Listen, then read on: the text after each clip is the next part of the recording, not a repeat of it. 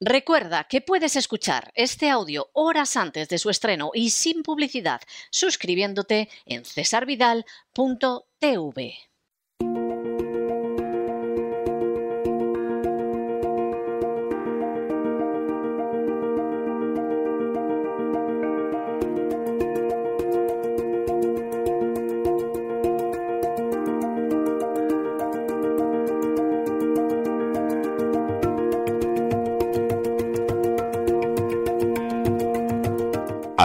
adentrándonos en la psique con Pilar Muñoz.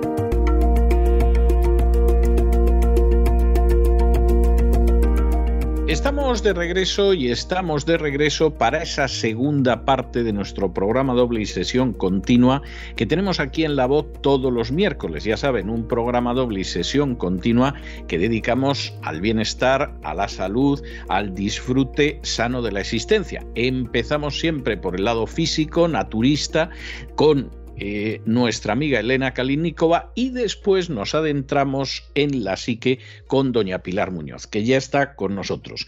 Muy buenas noches, doña Pilar, ¿por dónde vamos a ir hoy? Muy buenas noches, don César, a todos nuestros amigos y seguidores, buenas noches y gracias porque siempre nos tratan con mucho cariño y atención todos nuestros espacios. Eh, la semana pasada eh, vimos la aceptación un poquito y a petición de varios oyentes, pues vamos a repasar y a dar más contenido mm, de manera global al, tema esbozado que se quedó ahí a medias, que es efectivamente la aceptación. Entonces vamos a, comenzar. Hoy tenemos las obsesiones, pero quiero rematar este tema porque nos lo han pedido nuestros oyentes y desde luego para ellos es el objetivo y, el sentido de este programa y vamos a ello. Hablábamos de que la aceptación es la llave de la verdadera espiritualidad, eh, que lo contrario de la aceptación era la no aceptación y había dos movimientos, dos posiciones, que era la no aceptación pasiva y la no aceptación activa. La no aceptación pasiva suponía eh, el resentimiento o la resignación que la resignación veíamos que eh, es una actitud, pues eh, a veces incluso de tradición eh, cristiana, católica, de las homilías, de hay que resignarse, hermanos, no. La resignación no porque es pasiva y no conduce a nada. Es el punto de llegada y la aceptación es el punto de partida. Y luego estaba la no aceptación activa, que eh, implica rebeldía, implica resistencia y cuántas cosas ocurren en el mapa de la actualidad que pertenecen a esta no aceptación activa. Entonces, veíamos también que era una actitud existencial y la actitud implica un proceso complejo de años. Hace escasos segundos estábamos hablando don César y yo fuera de micrófono y él decía ante una situación concreta que él lo veía hacía años. Eso es una aceptación, ¿no? Y no un mero acto. El acto, la acción concreta eh, se llama en psicología una acción discreta, no continua. ¿eh? Pues eh, agarro y me voy, o cierro la puerta y me voy a no sé dónde. Para mí hay actos, a ver si se me entiende bien, actos que están ocurriendo ahora mismo, que coge alguien su coche y se va a Ucrania. Para mí es un acto, bueno, es muy loable, pero es una conducta discreta, no es una actitud existencial. La actitud existencial sería, bien, voy a reposarlo. Tengo tiempo para este reposo. Bien, ¿cuántas personas puedo aceptar? ¿Qué les voy a ofrecer? ¿Cuánto tiempo? ¿Qué implica aceptar a este tipo de personas más allá de la solidaridad eh, y de la emotividad que nos están mostrando terrible, todo lo que queramos, pero que no deja de ser un bombardeo de las emociones, a ver si se me entiende. Es decir, la aceptación es más profunda, más compleja y a lo mejor tiene mejores resultados. Por supuesto que una persona que es recibida y acogida en esa casa, evidentemente va a estar agradecida, pero pasado un tiempo, a lo mejor resulta que la persona que ha hecho ese acto, bueno, pues esa disposición de ayuda, empieza a darse cuenta de que qué estoy haciendo, que, no puedo dar cobertura a esto. Y la, y la persona que, que, ha sido recibida no es una caja de zapatos que tenga que, que devolverse. Entonces, es la diferencia entre una actitud existencial que lleva más tiempo, más pensamiento, a un acto discreto que es más del emotivismo, del oleaje del emotivismo. Eh, si nos quedamos en, la actitud de no aceptación activa, produce la rebeldía. ¿eh? Y estamos viendo demasiados momentos rebeldes en todos los medios y la rebeldía que no viene de la aceptación se vuelve violencia. No acepto las votaciones de este pueblo, no acepto esto, no acepto el respeto que se me tiene que tener porque yo estoy en este bloque y produce violencia. Y la resignación, desde luego, produce mucho enquistamiento, eh, mucho malestar psicológico y la persona empieza a deteriorarse hasta el punto de amargarse, de tener un sentido vital depresivo. Entonces, eh, aceptar etimológicamente del latín es acoger, acoger voluntariamente, voluntariamente. Pero ¿cómo voy a acoger voluntariamente un dolor, un sufrimiento? Sí, porque va la seguridad de la persona y la seguridad del entorno. Eh, es acoger voluntariamente lo que se me da o se me ofrece. Porque si recibo la realidad, tengo que dar una respuesta, aunque sea el silencio, porque he decidido que la respuesta es el silencio ante alguien que, eh, que esté atacándome, que esté insultándome, pues el mantenerse eh, en ese plano de dar una respuesta del silencio, a veces el mejor movimiento en una partida es no, hacer ningún movimiento. ¿no? Entonces, cuando acepto, cuando no me resigno, cuando no me revelo, cuando no tengo ese resentimiento, lo que hago es dignificarme y engrandecerme como ser humano. Justo lo contrario de lo que la gente suele pensar, que la aceptación es de debilidad. Todo lo contrario, ¿no? Porque lo que ha acontecido en cada vida de nosotros, que aunque estés casado, eh, el acontecimiento de los pasajes de tu vida son tuyos. Tu, marido, tu mujer, tus hijos han podido vivir eso y de otra manera, otras cosas, ¿no? Pero todo lo acontecido en nuestras vidas, todos los seres que están o han estado en nuestra vida, los hemos concitado nosotros, nos hemos concitado desde el yo. Hasta los padres que hemos tenido, pues se han concitado en ese yo. ¿Para qué? No, eh, no depende eh, de mí el dar una respuesta u otra de la realidad. Es decir, tengo que aceptar y por supuesto una vez que acepto daré la respuesta. ¿eh? Entender primero nuestra geografía interior. Eh, a veces, pues mm, hay, hay, realidades tan profundas, pues el amor, eh, la muerte, que los miedos, que no tienen una topología mensurable, exactamente igual que el inconsciente, el consciente que, analizó Freud, no están, no se coge el bisturí y se dice, hombre, aquí he llegado al inconsciente, pero existen, sabemos que existen y sabemos que existen porque tienen una concomitancia con áreas somáticas, porque cuando las personas aceptan ante pues, eh, una información de, de, desastre económico, de que has perdido el trabajo, de una enfermedad terminal, pues esa concomitancia entre esas áreas que no son mensurables, pero, pero que están como lo que estamos trabajando y la aceptación, hay, hay una relación, hay una correlación con las ondas cerebrales y con los movimientos de sístole y diástole del corazón. Entonces, vamos a ver dónde se aloja la aceptación y dónde no se aloja la aceptación. Esto ya es propio de donde nos quedamos la semana pasada y que nos quedó por ver. ¿no? El hemisferio izquierdo, que es el que más se trabaja, sobre todo en Occidente, porque en Oriente trabajan eh, los dos hemisferios de una manera equilibrada, pero en Occidente, sobre todo y fundamental, se trabaja el hemisferio izquierdo. Y este funciona de modo lineal separa las cosas, que es así, está muy bien. Es decir, pues hacemos los análisis, eh, fragmentamos el todo para comprenderlo por partes, lo analizamos, eh, lo desmenuzamos y lo hacemos en un espacio y en un tiempo. Es decir, eh, de pequeño hacía esto, cuando sea mayor haré lo otro. Es decir, lo hacemos en un espacio y en un tiempo. Este hemisferio está dominado por el ego. Y el ego es el sujeto de la personalidad y es fantástico y está muy bien. Eh, pero también podemos vivir desde la espiritualidad y la espiritualidad la gobierna la conciencia y la conciencia está alojada en el hemisferio derecho. El, el hemisferio izquierdo lo que hace es comprender la realidad en categorías y lo califica y lo clasifica. Hombres y mujeres, bueno y malo, mm, es decir, nos confronta y nos enfrenta. La conciencia lo que hace es comprender y entender. Entender le ayuda el ego, analizar, pero va un paso más allá, es discernir. Discernir es comprender la realidad, aceptar la realidad y abarcar, abrazar la realidad.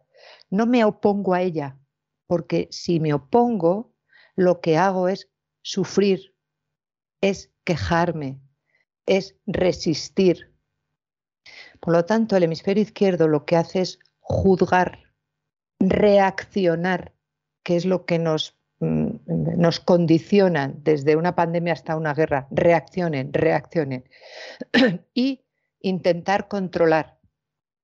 ¿Por qué he cogido yo el tema de la aceptación en la ansiedad? Porque la persona que tiene ansiedad, la constante es yo controlo, yo controlo. A sabiendas, en lo más profundo, que no puedes controlar nada, ¿no? Entonces, si mi vida está conducida por el ego, como el piloto, va a echar de ese vehículo vital todo lo que se oponga al raciocinio. Y el primer desalojado es la conciencia. Y todos los que se opongan a esos intereses, es decir, juzgo de por qué se me tiene que ir mi padre, reacciono mal, reacciono, la culpa la tiene el médico, la culpa la tiene, y controlo, quiero controlar. Voy a, poner una denuncia, voy a ver si llego a he puesto el duelo, pero puede ser la enfermedad. Es decir, eh, mm, nos damos, no nos damos cuenta y a la vez sufrimos que con estas reacciones la realidad no se va, porque el duelo sigue estando, porque la guerra sigue estando, pero sin embargo nosotros nos estamos deshaciendo. Porque cuando juzgo, realizo una serie de moldes cognitivos, porque analizo, pero analizo desde una parte muy incompleta, Sí, que es una parte cartesiana, pero muy incompleta, porque hemos dicho que somos mucho más allá que razón. Porque entiendo, pero no he hecho el discernimiento y emito juicios, no acepto, emito juicios. Y con esos juicios es una queja constante que me voy llenando de amargura. Entonces, el hemisferio izquierdo hace esos juicios con un criterio concreto. Y es que al emitir esos juicios, como el cerebro es un todo, en la parte más, eh, más central del hemisferio izquierdo está el hipotálamo y con ello nuestras emociones. Si juntamos estos juicios de este es tonto y además es del mm, tal y este es un bestia porque está atacando el otro porque está defendiendo, es decir, cuando hacemos estos juicios están las emociones también y nos meten en un oleaje, pero no en la profundidad del océano. Entonces, eh, estos juicios, estos eh, moldes cognitivos tan categóricos, nos impelen a reaccionar, no a responder, que es distinto. Nos impelen a reaccionar con esa necesidad de controlar todo.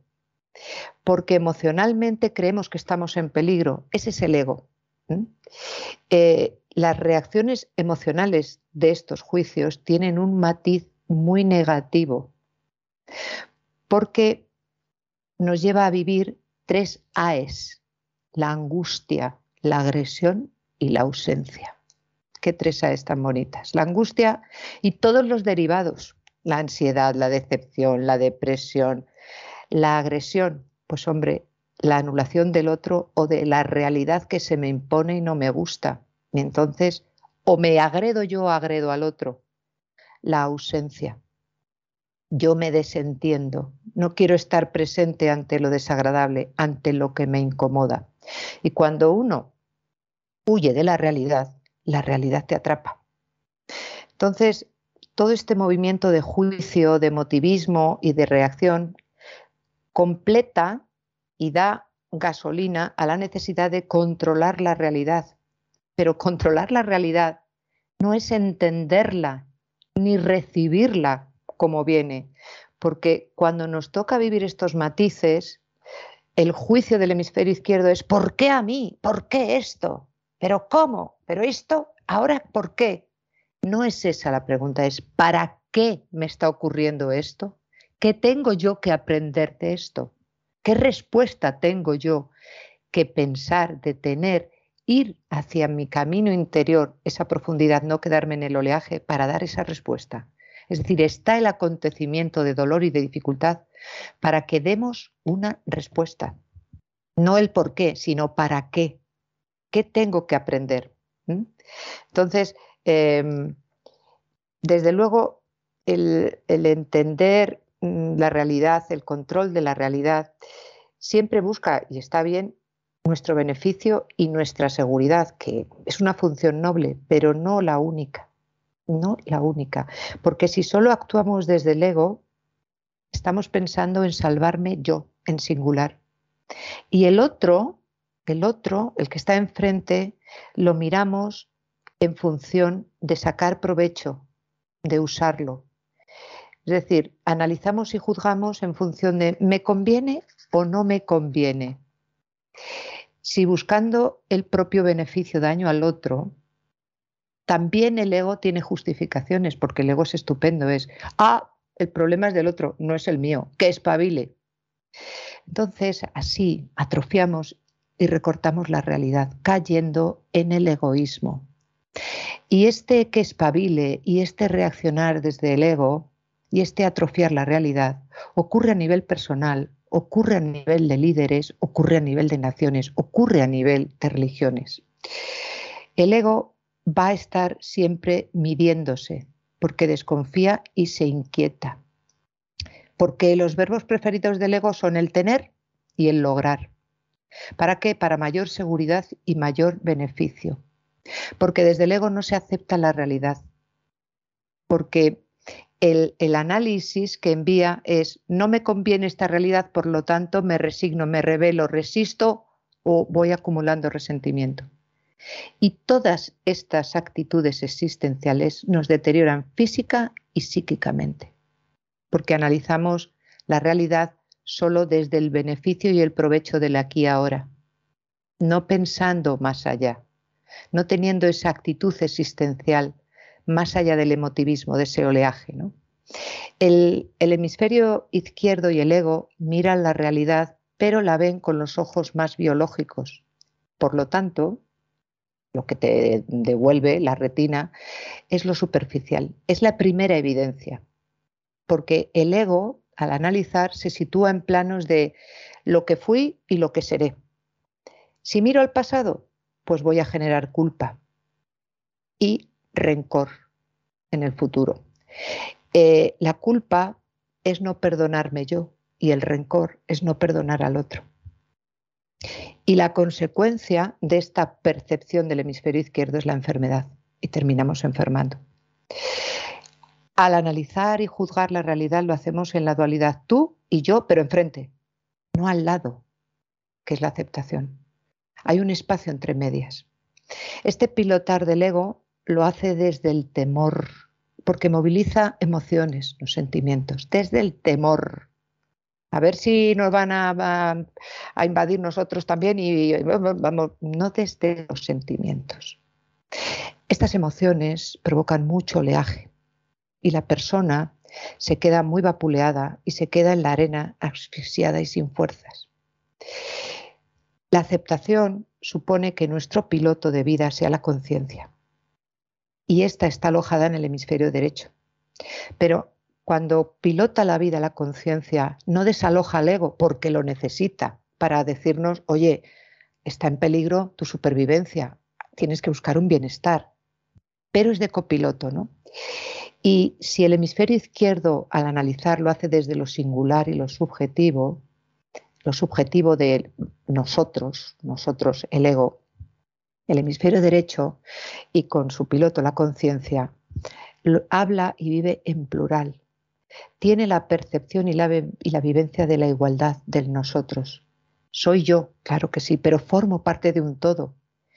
Me cuestiono, me cuestiono si mi propia acción es beneficiosa o dañina para el resto. O sea, no doy una respuesta, no reacciono. Venga, voy a coger el coche. No, no, no. Voy a dar una respuesta, que no es lo mismo que una reacción. El otro no me es ajeno, no está enfrente de mí, camina y vive a mi lado. Y si con el ego la gasolina es el temor, por eso reaccionamos y por eso mm, queremos controlar, la conciencia tiene un combustible que es el amor.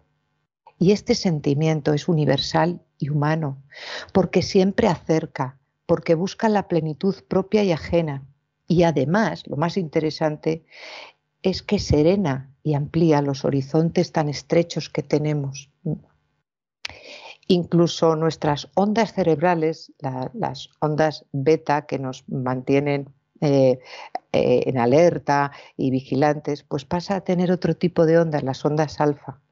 Y con ese tipo de ondas cerebrales nos permite detenernos más en los detalles de la vida. No pases tan rápido, no pases tan rápido como Jesús de Nazaret mm, vivió eh, calle a calle, momento a momento en Galilea, a pie de calle.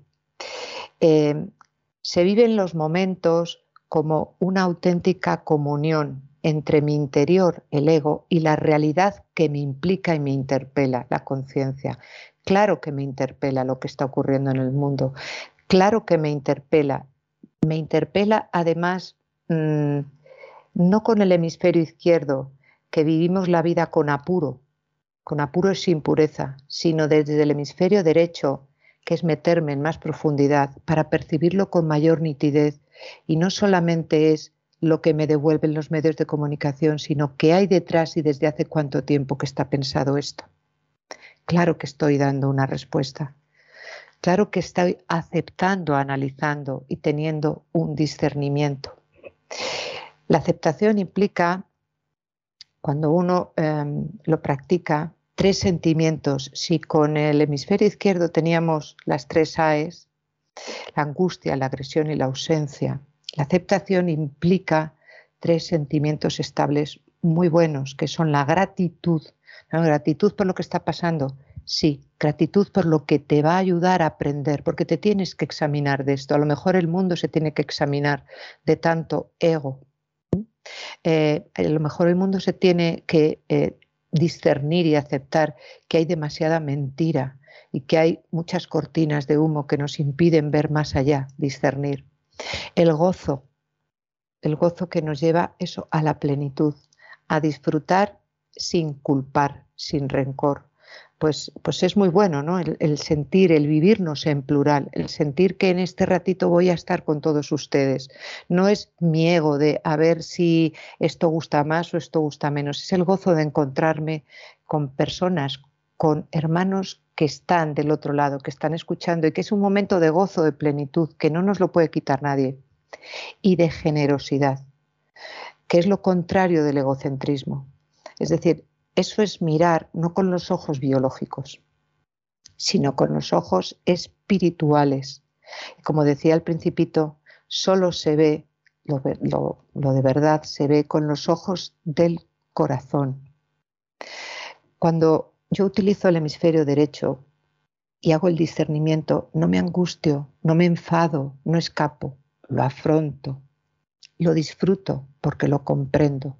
Y comprender es abrazar, el entendimiento nos sitúa como espectadores incluso de nosotros mismos. Ah, pues sí, pues esto lo he hecho, ya, ya entiendo, ya entiendo. El comprender es más abarcativo, me involucro. Con lo cual es importante que nos entendiésemos menos y nos comprendiésemos más.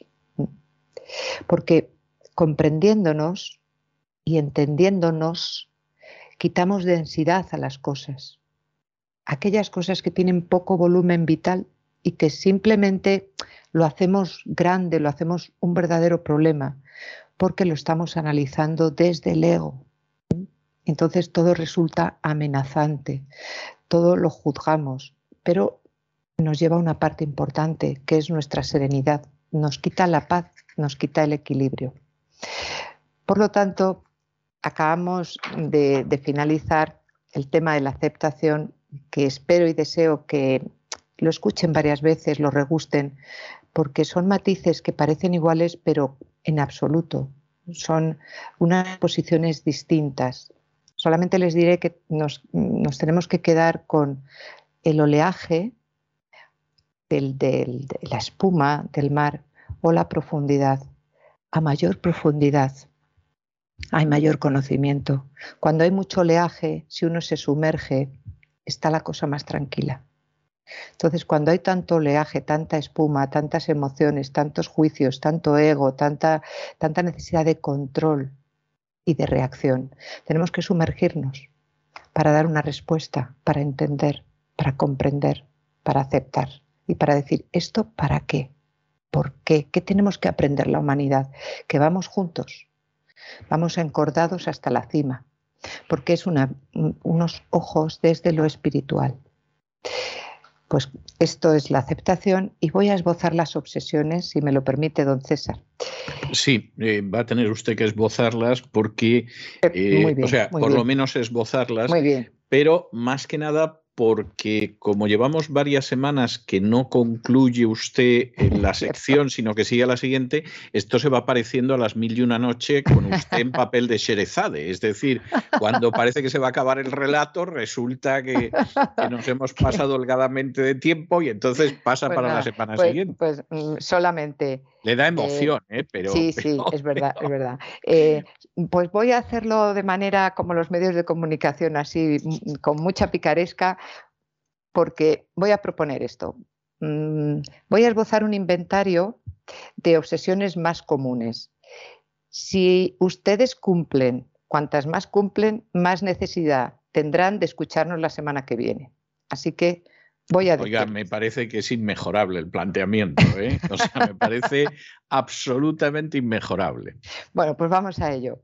Em, al tocar a otro siente que puede contraer una enfermedad, a menudo se siente sucio o contaminado, se lava las manos más de 15 veces al día, cuando cierra una puerta tiene muchas dudas de haberlo hecho bien, comprueba varias veces las cosas que hace hasta la extenuación o la fatiga, pasa mucho tiempo dudando sobre cuestiones sencillas, como hacerlas, se siente mal ante el desorden o la no simetría, necesita ordenar las cosas de un modo muy especial, el desorden le pone muy nervioso, se horroriza por pensar que puede agredir a otra persona, le da miedo coger cuchillos si está en presencia de otros, a veces se asusta mucho con pensamientos agresivos, si se acerca a un vacío teme sentir atracción para lanzarse? ¿En lugares sagrados teme decir obscenidades? ¿Se imagina escenas pornográficas con personajes sagrados? ¿Tiene pensamientos que le atormentan y van en contra de su moral? ¿Tiene pensamientos pornográficos desagradables? ¿A veces tiene impulsos sexuales que le aterran? ¿Necesita hacer las cosas tan bien que se pierden los detalles? ¿Tiene pensamientos repetitivos que no puede pararlos? ¿Le cuesta mucho tirar objetos que no son inútiles? ¿A veces le cuesta eliminar palabras o músicas escuchadas? ¿A veces se siente culpable de sucesos fuera de su alcance? ¿Le cuesta terminar las cosas porque duda de la forma adecuada de hacerlas? ¿Necesita hacer las cosas de una forma adecuada o si no se bloquea? da vueltas a un mismo tema sin llegar a ninguna conclusión. El próximo día vamos a dar contenido a estas obsesiones. Bueno, eh, yo me siento muy satisfecho de no estar en ninguna de las, de las circunstancias que ha mencionado usted. Las iba oyendo con creciente alivio, de decir, mira, esta no, pues no, esta no, esta tampoco y aquella menos. O sea que, que, en ese sentido me parece muy bien. Pero bueno, efectivamente. Pero usted sí tiene que estar en el programa. Eh, sí, pero, pero en cualquiera de los casos, o sea, no, no una sensación de, no, esto no me afecta, esto tampoco, y esto que acabo de decir todavía menos, o sea, que, que eso es así. Bueno, yo le voy a dejar con una canción romántica de Ana Gabriel que se llama precisamente Obsesión Es una canción que en su día, bueno, es una canción que en su día se editó, yo creo que debe ser de finales de los 90, mm. que tuvo muchísimo éxito. ¿Cómo pasa el tiempo, doña Pilar? Que de pronto lo pienso y digo, caramba, pues esto fue a finales de los 90, la cantidad de tiempo que ha pasado desde entonces, ¿no? O sea, esto, esto es tremendo. Es imparable. Exactamente, pero en fin, le dejo con esta obsesión de Ana Gabriel y hasta la semana que viene. Si Dios quiere, hasta pronto. Y con los compases de esta canción romántica que habla de una obsesión, en este caso una obsesión agradable, la chica que está enamorada y no puede dejar de pensar en su enamorado, bueno, pues con ese relato romántico hemos llegado nosotros al final de nuestra singladura de hoy del programa La Voz. Esperamos que lo hayan pasado bien, que se hayan entretenido, que hayan aprendido una o dos cosillas útiles y los emplazamos para mañana, Dios mediante, en el mismo lugar y a la misma hora. Y como siempre, nos despedimos con una despedida sureña. God bless you. Que Dios los bendiga.